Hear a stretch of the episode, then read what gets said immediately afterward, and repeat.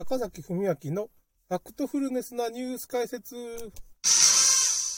えっとですね、まあ僕はちょっと今、影武者の話をなんでこんなにするのかっていう話なんですけど、まあ、やっぱ新型コロナとの関連がやっぱあるわけですよね。まあ新型コロナっていうのはまあ、どこの団体をやってるのかっっていうのはまあちょっと分かりにくいんで、最近分かった話では、まあ、これあのー、あれですねラ、ラプトさん、ラプト理論とかね、ラプトさんっていう人がニュースサイトを作ってるまあこの人もちょっと怪しい人って言えば怪しい人なんですけど、まあ、ただ言ってることが結構現実的に当たっちゃってるから、うんまあ、一応ね、結構当たってること言ってるんですよね。だからまあ、それでまあちょっとまあ、この人自身も怪しいこと怪しいんですけど、まあ、言ってることが現実をちょっと捉えてる。まあ、要するに影武者が増えてるっていうことが、やっぱしまあ、Q アノンとか言ってるね、まあ暗殺説っていうものが、まあ、なんで殺してるのかっていうのは、まあ、一説によると、まあなんか儀式なんじゃないかっていうかね、その、イルニマティとかそういう儀式で、まあその人の祖先が死んだ日の命日に、まあだから小池都知事だった小池都知事の、まあ、ご先祖さんみたいなのがいるんですよ。顔が似てるね。その、結構上級国民っていうか、まあ、今結局テレビに出てる人、まあ、ヒカキンっているじゃないですか。ヒカキンって、あの、大本教の教祖だった出口鬼三郎に似てるんですよ。まあこれラプト理論というかラプトさんが言ってる話では、それでまあ確か写真見たら、結構これ子孫かなっていう。まあ、あとまあ、中田さんっているじゃないですか。あの、YouTuber で今シンガポールに行った人。あの人も板垣大輔に似てたのかな。だからその辺の子孫なんじゃないかっていう風な話だったり、まああの、要するに YouTuber で有名な人とか、そういう芸能界の人っていうのは意外とそういう政治家のまあ子孫とか、まあそういう有名人の子孫が結構いい上級国民みたいなんで、構成されてますよねっていうようなことを、まあ、ラプトさんも言ってて、まあ、確かに似てるんだよな。ちょっと、影武者は違ってるし、まあそういう、タレントで結構出てる人は誰かの子孫なんじゃないかみたいな。それでその子孫のなんか命日かなんかに殺されたりするわけです。まあ小池さんみたいにね。なんかのその、儀式なんじゃないかなっていう風な説を唱えてますけどね。まあ、なんか悪魔崇拝かなんかしないけど、なんか崇拝してる人たちなんでね、イルナ、イルミナティっていうか秘密結社ね。だからまあ、実際問題として、まあこれは結構確かなことなんですけど、まあ消されたウィキペディアみたいなのに、まあ載ってた情報で、創価学会 USA っていうのがあって、これまあ話したかな？なんかしたようなね、創価学会 USA のまあ、あ Google の株を40%持ってたり、まあちょっととんでもないことになってるわけで、他のところのファンドに買わせて、それを創価学会が習得するんですけど、まあ Twitter と Google と Facebook と、まあ今メタっていう名前になってますよね。で、まあこの辺の、あとファイザー？だからファイザーのワクチンどんどん打ったら創価学会は儲かるみたいな、金がガンガン入ってくるっていう風な仕掛けになってるんですよ。うん。株式持ってるからね、この辺が、それで、まあ、創価学会 USA が進出した時にトランプ大統領のお父さんが信者なわけですよ。あの人がすごい創価学会 USA をすごいまあ発展させたっていうのと、まあ、Google のラリー・ペイジっていう人がまあ、創価学会の信者であって、Google はまあ三原色っていうの。創価学会の三、三色旗って言って三色の旗があるんですよ。赤、青、黄なんですよ。まあ、Google も漏れじゃないですか。プラス緑が Google らしいんですよね。で、まあ、もうだんだんこれ聞いたら恐ろしくなるっていうかね、まあ、ああ、そうだったんか、みたいな。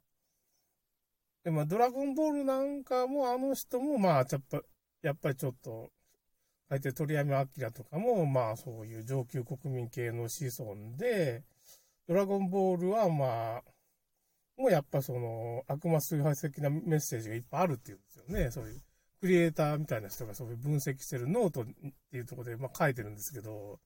いやー、そういうことか、みたいな。だから、宮崎駿もそうだし、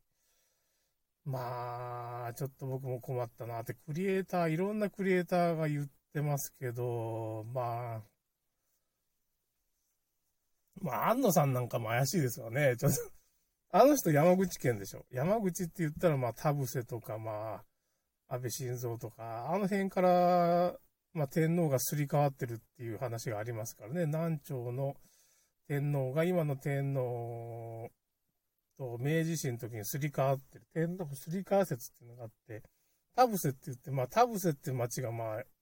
山口県だったかね、あるんですけど、そこのメンバーが、まあ、あと鹿児島だったら鹿児島の、まあ、その、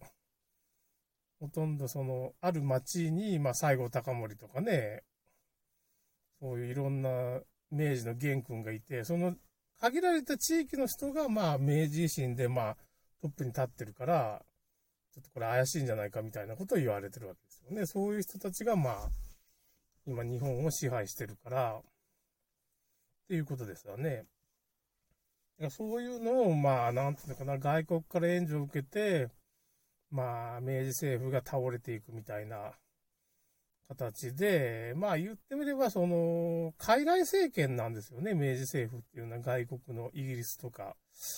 からまあ援助してもらって作られてるから、だからイギリスにこう、学びに行ったりしてて、その時の留学費用はまあイギリスの人、まあその、ロスチャイルドとかがまあ膨大な留学費用を出してもらって行ってるって言われてますからね。実際日本にはそんな金なかったからね、その、まあ、そんな外に出てか遊説するっていうかね、その見学するような、まあ、お金は、まあ、明治政府っていうのは全然その、明治政府に決まっ、まあ、変わった時には、まあ、その、爆破体制っていうのがまだ、結局、解除されてないから、廃藩置県とかやっらないと税金も集まらんかったから、まあ、金欠だったんですよね、明治政府。で、まあ、だんだんその廃藩置県とかで、まあ、いろいろ、そういう税金が集まる仕組みができて、やっと、なんとなくそのお金が入ってくるようになったからね、その、っていうのは、まあ、め、まあ、あれですよね、あの、NHK のドラマなんか見てもそういうふうなことを今、今、晴天をつけっていう風な番組、大河でやってますけどね、あれは、あの、銀行家の人のね、話なんですけど、まあそういうお金事情が明治政府のが、いろいろ苦しかったっていうことが出てきますよね。まあだからそういうふうな、今の新型コロナの、まあ詐欺騒動っていうのは、やっぱし、何らかのまあ巨大組織みたいなのが動いてないとまあ起こらないわけですよ。だからその辺でこの影武者がいっぱいできてるっていうことはまあ、明らかに政治家が、ほとんどの政治家が、あ、そうですね。麻生さんも影武者がいるってこと、ゴムマスクっていうのが分かってるんです。耳がね。またゴムマスクがついてるっていうのがまあちょっとバレてて。それでなんか麻生さんの雰囲気もだいぶ変わってるからまあ影武者の、まだこれ動画作ってないんですけど、僕麻生さんがまあ、な影武者になってるのショックだったなーっていう。まああの人ね、二十歳なんですよ。だから僕も、祖先が二十歳だっていうの50歳の時分かってね、まあ、全然つながりはないんですけど、岡山県っていうのは二十歳多いんですけど、まあ、岡山県人自分たちが二十歳だっていうことを忘れてるっていうか、僕の一族も僕も、僕は多分50歳になるまで誰も気づいてないわけですよ。自分たちが二十歳の流れを作んでるっていうかね、その、もう、畑影勝の、まあ、直系の、まあ、子孫っていうより直系でその周りにいてた人ですよね。果たし系のほんと、赤穂市の、まあ、その、佐古市って坂の越すっていうとこあるんですけども、そこの、まあ、そこに大崎神社っていうのがあって、その沖に、まあ、生島っていうとこあって、そこに畑川勝って言って、まあ、その聖徳太子に伝えてた、まあ、畑氏のリーダーみたいですが、その人の墓があって、そこに船で回る船祭りっていうのが10月ぐらいにあって、そこの氏子がうちの なんていうか祖先で、この人はだから、畑氏直系っていうより、なんていうかな、その、アミノって名前なんですよ。アミノって名前のルーツを探したら京都にしかないっていうかすげえなって。だから、まあ、僕のお母さんがまあ、その果たし系なんですけど、そのお母さんのお姉さんも果たしで、そのアミノさんっていう人のと結婚したんですよ。そのアミノさんっていうのもちょっと果たしっぽいんだよな。それで今、サコシっていうところに、赤穂市のね、その畑川勝がこう、聖徳太子に仕えてって、まあ、没落した時にこっちに赤穂市に来て、その佐古市っていうところの、まあ、まあ、大酒神社っていうかね、京都のより大きい酒なんだけど、大きく避ける、さ、うん、避難するの避難っていうかね、避けるっていう風な名前の神社もあって、そ、そこの、まあ、氏子なんで、まあ、だから、直接果たしとはその、父方は関係ないと思うんですけど、まあ、うちの母親とか、まあ、そのお姉さんの奥さんになった方は果たし系なんです。なんかその、なんか運命を感じるっていうか、まあ、僕の妹もまあ、果たし系の人と結婚してるし、なんかどういうことって、まあ、